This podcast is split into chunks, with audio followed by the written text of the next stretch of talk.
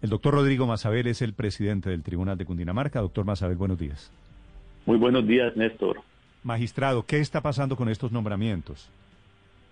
Bueno, eh, es que se han eh, presentado unos cambios en el gobierno hace ya a lo, alrededor de un año y eh, no se tuvo en cuenta la ley que ordena fijar una participación femenina del 30% y las consecuencias pues ha sido que se están declarando la nulidad de esos nombramientos para esa época, dado que bajó la participación de las mujeres en los altos cargos del gobierno.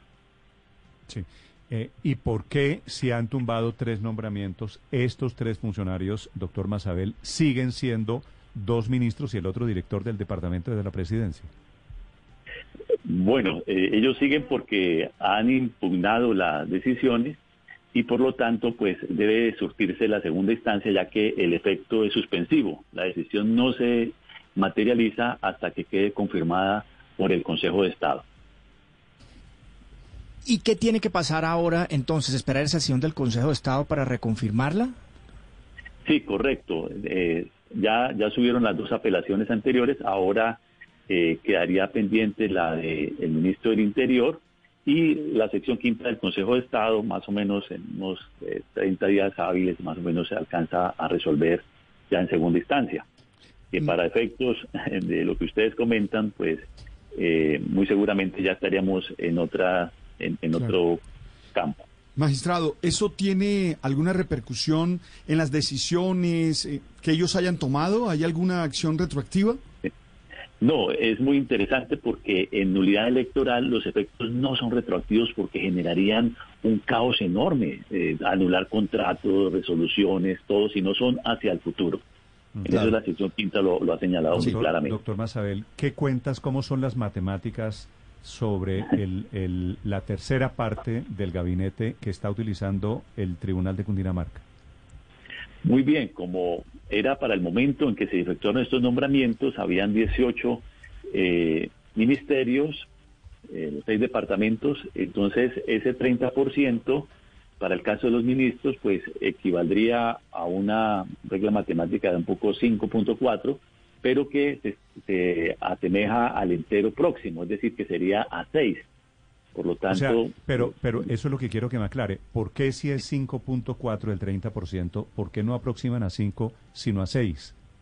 Porque eh, 5.4 de todas maneras es más que 5, Néstor, por lo tanto... Pero está, pero está menos, más claro, pero, está menos de la mitad. de 5 que de 6, pues. O, sea, tiene 5, 5, 5,5 y 6. 5,4 está por debajo de la mitad de lo que hay entre 5 y 6. Es que aunque esto es una parezca una tontería para los oyentes, es allí donde está la clave para entender cuál es el 30% del gabinete, ¿no? Sí, sí, correcto, Néstor. ¿Y cuál es la lectura que se ha hecho del, del propio Consejo de Estado, la Corte y también el Tribunal? Que en estos casos, como se trata de una discriminación a favor de la mujer, la interpretación debe ser la que permita favorecer su mayor permanencia en los cargos. Entonces, si damos a 5, bajamos de 5,4 a 5, estamos reduciendo la participación, que no era el objetivo de la ley estatutaria. En cambio, si se aproxima a 6, eh, se estaría garantizando una mayor participación. Entonces, la clave está en la forma en que se interpreta y, como usted lo ha dicho, ese porcentaje. Para el gobierno inicialmente consideraba que era 5, bajaba a 5, y la jurisprudencia ha dicho que en estos casos de esta ley específica debería interpretarse a seis. Sí, doctor Mazabel, ¿cuál fue la defensa del gobierno ante el tribunal? ¿Cuál, era la argumentación del gobierno para decir que no estaba infringiendo la ley de cuotas? Eh, varios argumentos. El primero de ellos es que eh, debería tenerse en cuenta, por ejemplo, en el caso del director del departamento, que eh, estaba la jefe de gabinete y que la jefe de gabinete equivaldría también a un ministro o director de departamento, en este caso, y que por lo tanto eh, habría una participación de seis si tomamos en cuenta, a, en cuenta a la autora Correa. El tribunal allí ha dicho no porque el jefe de gabinete no equivale a ministro ni a director de departamento, porque la Constitución es la que establece esa categoría, no el decreto que creó la jefe de gabinete o la jefatura de gabinete dentro del DAPRE. Y en el caso de las ministras o de los ministros, pues lo que sucedió es que cuando salió la, la ministra Arango y la ministra de las Comunicaciones, pues también en esos casos eh, se redujo la participación femenina y el ministerio eh, estaba, eh, o la, la, defensa del gobierno, es que en relación con esos porcentajes, si se observaba la mayor parte de los otros cargos que estaban allí, es decir, que no fuera al, al nivel directivo, sino a todos los que están participando, la participación de la mujer sería mucho mayor. Nosotros le hemos dicho, no, no se tiene en cuenta todos los cargos, sino los que son de la misma naturaleza. Entonces tiene que tener en cuenta los de directores, los de ministros, y es en ellos donde se hace el análisis.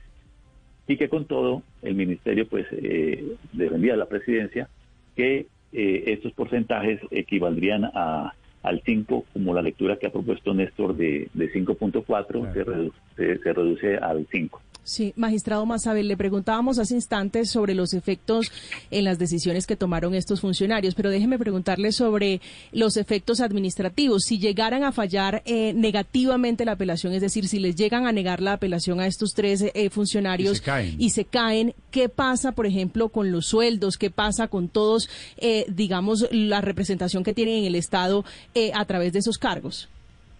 No, los efectos, insisto, son hacia adelante entonces, una vez que dará la ejecutoria la sentencia, en el caso que el Consejo de Estado confirmara, entonces quedan cesantes en su cargo y deberían ser provistos nuevamente por el gobierno. Pero no hay ninguna repercusión en salarios ni nada de eso. ¿Cuándo, ¿Cuándo llegó al tribunal esta demanda? Bueno, esta, esta tiene una historia bastante particular porque esta iniciaron en el Consejo de Estado. Entonces iniciaron... ¿Y cuándo eh, comenzó? en febrero en febrero de, 2021. febrero de 2021, bueno. hace año y medio. Pero pasaron al Consejo de Estado y luego el Consejo de Estado nos lo remite a nosotros eh, hacia cerca de abril de, de, ese, de ese mismo año.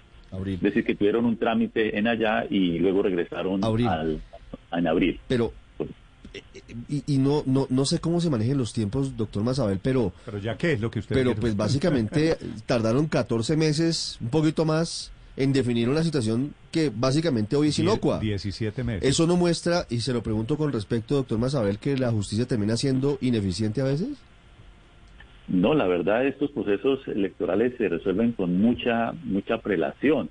Lo que sucede es que quizás el, punto que ustedes pudieran revisar es el tema de si una medida de suspensión provisional hubiese sido eficaz, digamos, cuando se presentan esas solicitudes para garantizar, digamos, el proceso. Pero ese es un análisis que hace cada, cada sala, cada despacho, de acuerdo a las pruebas, que pudiera, digamos, evitar eh, algunos mm, efectos de las decisiones cuando surjan más allá de un año, seis meses, en el caso electoral.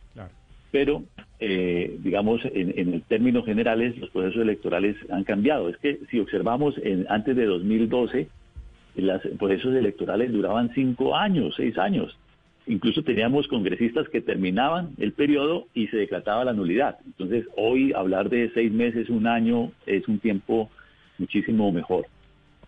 8.59 minutos es la explicación desde el Tribunal Administrativo de Cundinamarca alrededor de la ley de cuotas, pero también alrededor de nombramientos en el gobierno que termina. Doctor Masabel, magistrado, gracias.